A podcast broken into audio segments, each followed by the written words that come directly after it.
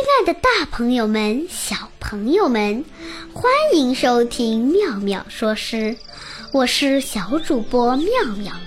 今天呀，我要和大家讲一讲宋代诗人杨万里的小池。这首诗把夏天一片小小的池塘写得充满生机，充满希望。我们一起来听听诗人怎么说的吧。小池，宋·杨万里。泉眼无声惜细流，树阴照水爱晴柔。小荷才露尖尖角，早有蜻蜓立上头。天刚蒙蒙亮，我来到山间欣赏风景。清凉的早风吹过我的肩头，舒舒服服的；吹过山泉的肩头，哗啦哗啦的响；吹过树枝荷叶的肩头，它们开心的起舞。在这美好的早晨，我的心情无比舒畅。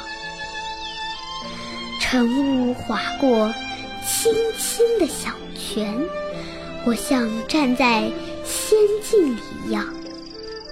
泉水叮叮咚咚，像鸟儿在枝头上唱歌。泉眼可不一样，它静悄悄地流。流淌出自己心爱的泉水，几只小鸟飞来，停在小池旁，用那小巧的红红嘴喝一口清清的泉水。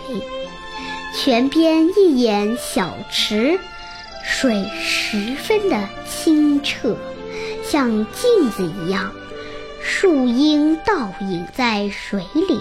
哦。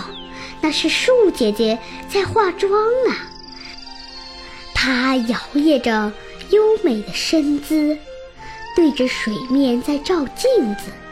你看我多美呀！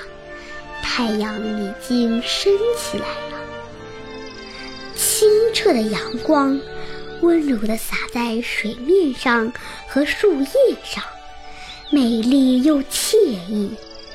泉水轻轻地流着，在小池里停住了下来。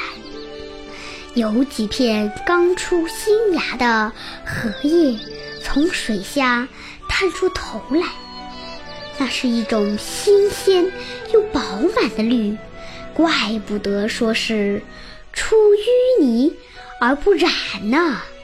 当风吹来时。